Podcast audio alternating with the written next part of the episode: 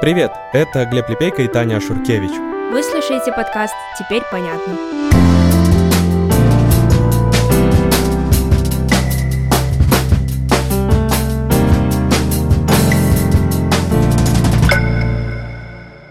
Сегодня мы обсуждаем президента Турции Реджепа Эрдогана. Глеб, давай для начала начнем, наверное, с какой-то предыстории. Что нам вообще важно про него знать, чтобы сформировать какой-то контекст? Вообще про него говорить можно очень долго, потому что он ветеран турецкой политики, он в политике уже с 80-х годов, но давай попробую самое интересное рассказать. Во-первых, в большой политике он с 94 -го года. Тогда он победил на выборах мэра Стамбула, и он представлял партию такую исламскую, консервативную, она называлась партия благоденствия.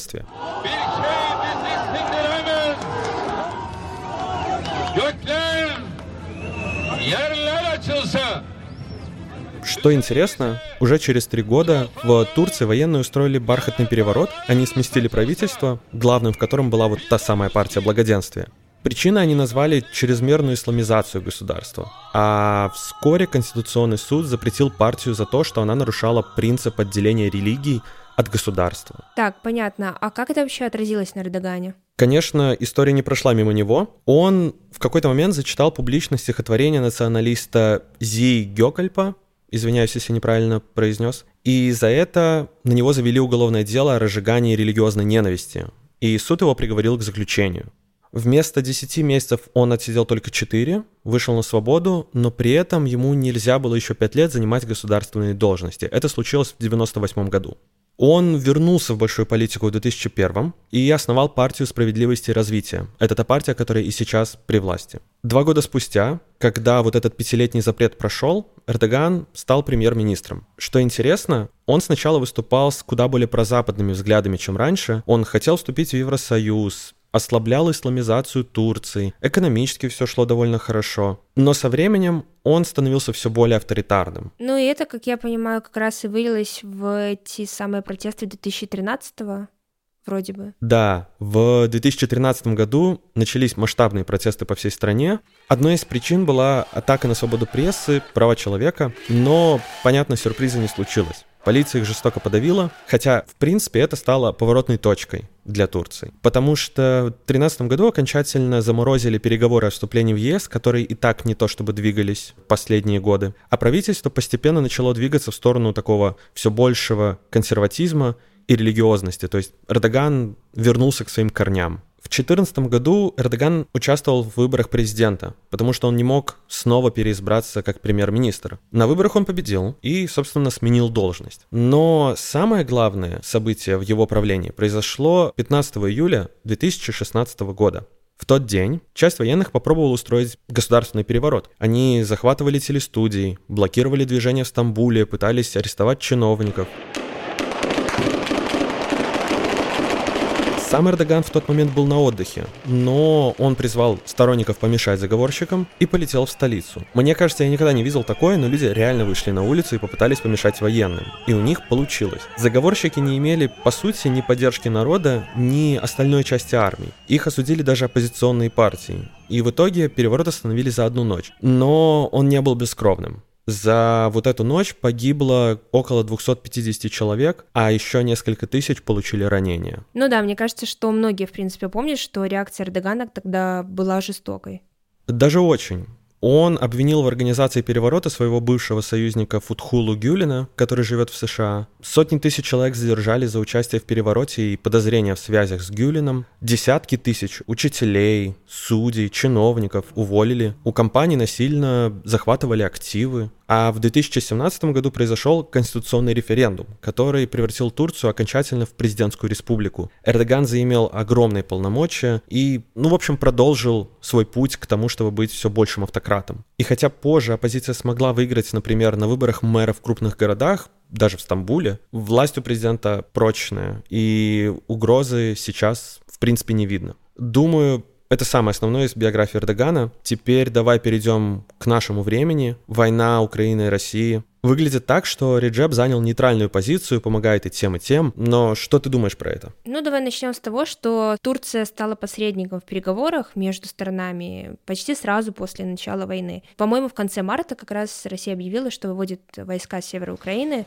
Принято решение кардинально в разы сократить военную активность на Киевском и Черниговском направлении. Ну, насколько это действительно было решение в результате переговоров, ну, мы оставим, наверное, за скобками. И это же при том, что компания, которая производит дроны Байрактар известные, и которой управляет зять Эрдогана, открыто поддержала Украину, даже дарила ей свои дроны. И еще Турция заблокировала проход военных кораблей в Босфорском проливе, из-за чего часть российского флота не может вернуться в Черное море. Да, но здесь нужно учитывать, что и Россия получила свои плюсы. Я напомню, что Эрдоган один из вообще немногих политиков, которые продолжают общаться с Путиным на каком-то высоком уровне. А для Путина, в принципе, важно демонстрировать, что он не остается в изоляции, ему важно появляться на каких-то международных встречах, фиксировать свое общение с какими-то международными политиками.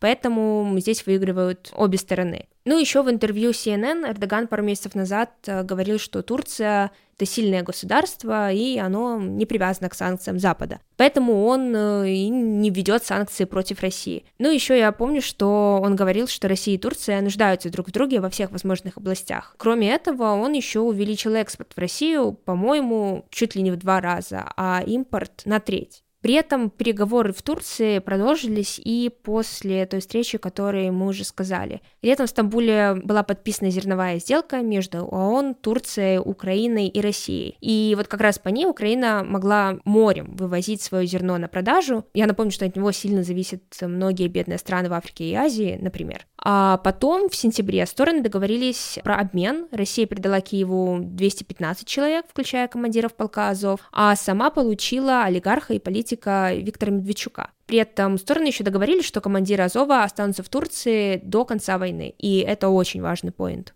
Об этой сделке давай поговорим чуть-чуть позже, а пока что перейдем к теме президентских выборов в Турции, которые прошли вот два месяца назад, в мае. Ну да, наверное, для Эрдогана это были самые тяжелые выборы, они впервые прошли в два тура. Оппозиция на этих выборах вообще была уверена в своей победе, особенно если учитывать кризисы последнего года. Там был э, и плохой менеджмент при ликвидации последствий землетрясения на юге страны, и экономический кризис, э, и девальвация лиры, которые случились как раз во многом из-за его решений. Но в итоге, как мы помним, выборы прошли в два тура, и Эрдоган победил э, с 52% голосов. Hesap uzmanının hesabında galiba bir yanlışlık var.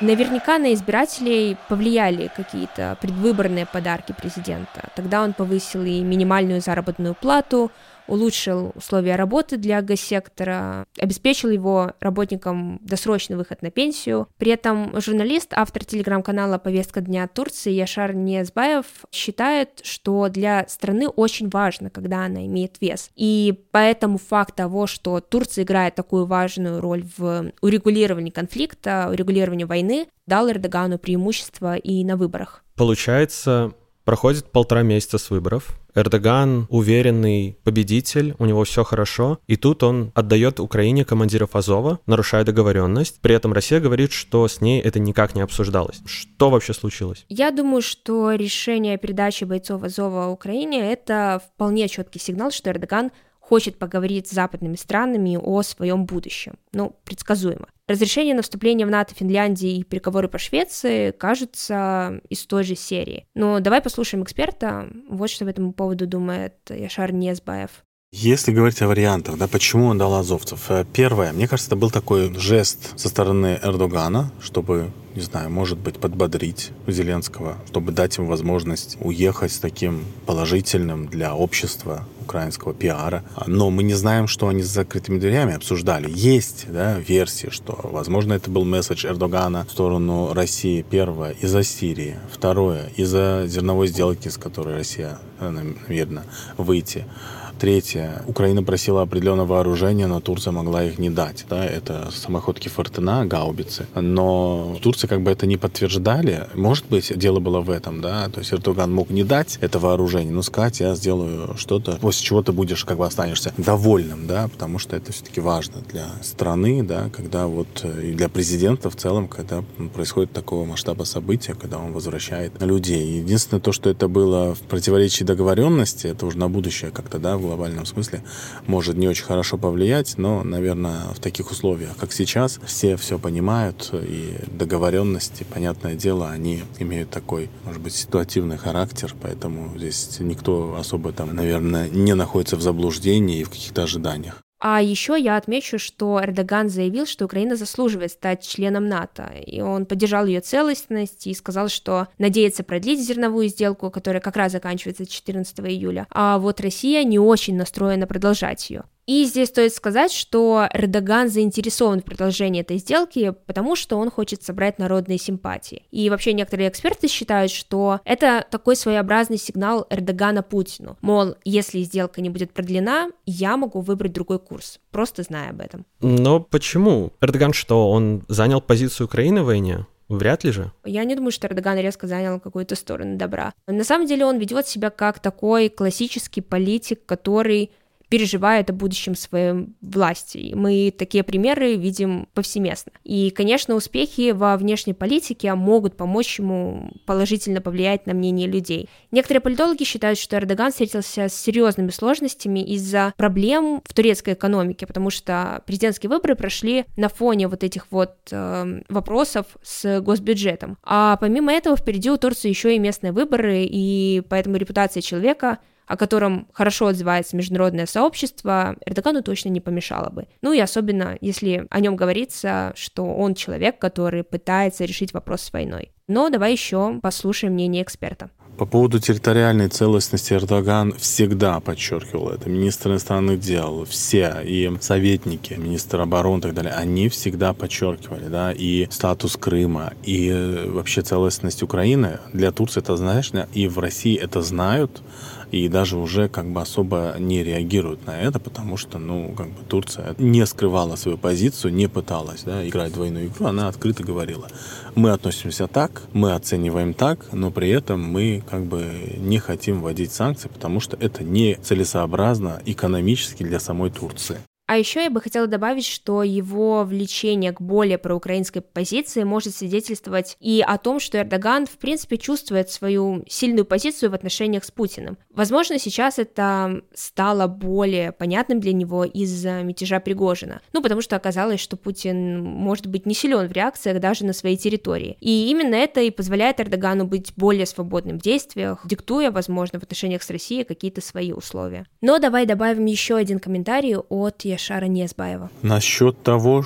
почему Эрдоган сейчас занял такую позицию. Вы говорите, что она проукраинская, но я не совсем уверен, что Эрдоган сейчас может занимать однозначную позицию проукраинскую или, можно так сказать, антироссийскую, потому что все-таки турецкий президент позиционирует себя как некий переговорщик, посредник в возможных переговорах между Россией и Украиной. Поэтому, как мне кажется, вот то, что он сделал, да, а что он сделал? Он сказал, что Украина достойна стать членом НАТО. А в этом я не вижу никаких противоречий. Турция всегда говорила о том, что она не против расширения НАТО, она поддержит и присоединение Грузии, Украины, поэтому здесь, ну, как бы ничего удивительного. Кстати, она и не против вступления Швеции в рамках а, открытых дверей Североатлантического альянса, но при этом у нее есть определенные запросы, и она просто решила таким образом решить политические, возможно, и какие-то экономические проблемы. Давай перейдем к этой неделе. Прошел саммит НАТО в Вильнюсе. Эрдоган там был. Что он вообще говорил? Что там происходило с ним? Он открыто поддержал вступление в НАТО Швеции, хотя при этом весь год только он и блокировал этот процесс. Я напомню, напомню, что Реджеп добивался бонусов от Швеции. Он хотел э, депортировать людей, которых Турция обвиняет в терроризме, и у него получилось. Швеция, кстати, выполнила некоторые условия. При этом прямо перед поездкой на саммит э, Реджеп Эрдоган сказал, что он согласится на вступление Швеции в НАТО,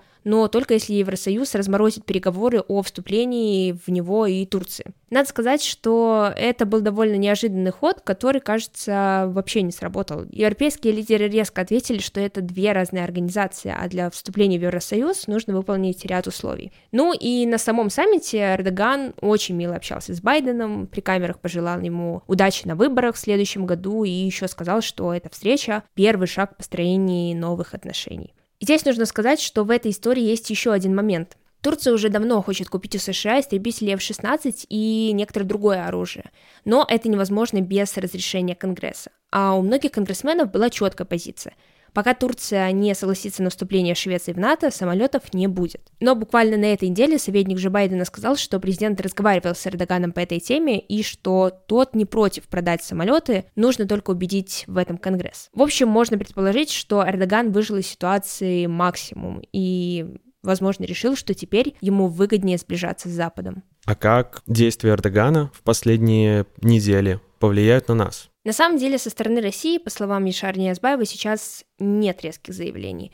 И действительно кажется, что ни одной из сторон это не нужно. Турция вряд ли полностью повернется к Украине. И если Эрдоган эм, это сделает, то он перестанет быть посредником в переговорах, считает эксперт. При этом Эрдоган, очевидно, оценивает эти последствия и поэтому не делает каких-то резких движений. Ну да, ему нужны западные инвестиции, но при этом он адекватно понимает э, важность российских связей. Так что, кажется, пока, в принципе, рано делать выводы о том, что он полностью поддержит Украину и сделает какую-то новую расстановку сил. Хорошо, давай попробуем обобщить, что мы обсудили. Мы имеем дело с очень авторитарным, консервативным президентом Турции. Он только-только победил на выборах, поэтому ближайшие пять лет мы будем о нем вспоминать регулярно. Он никуда не уходит. В ходе войны он лавирует между двумя сторонами, получая себе плюсы и там, и там, играя роль такого миротворца. После выборов он неожиданно сделал крен в сторону Запада. Отпустил командиров Азова в Украину, поддержал вступление Украины и Швеции в НАТО, весело и дружелюбно общался с Джо Байденом на саммите НАТО, заявил о желании разморозить переговоры о вступлении в ЕС. Как это повлияет на его отношения с Россией, прогнозировать сложно, но, кажется, изменений ждать не стоит. И в целом эффект на наш регион будет не быстрый. Возможно, Эрдоган и начал путь в сторону Запада, но он всегда может развернуться. Самое интересное сейчас для меня — это получится ли у него продлить зерновую сделку. Мы узнаем, скорее всего, со дня на день. Я ничего не забыл? Кажется, нет. Думаю, что на этом мы, в принципе, можем на сегодня закончить. Спасибо большое, что слушали уже второй эпизод подкаста «Теперь понятно». И я напомню, подписывайтесь на нас там, где вы слушаете подкасты, и на наш телеграм-канал. Он тоже называется «Теперь понятно». Будем рады вашему фидбэку, чтобы улучшать наш подкаст. С вами были Глеб и Таня. Услышимся в следующий четверг.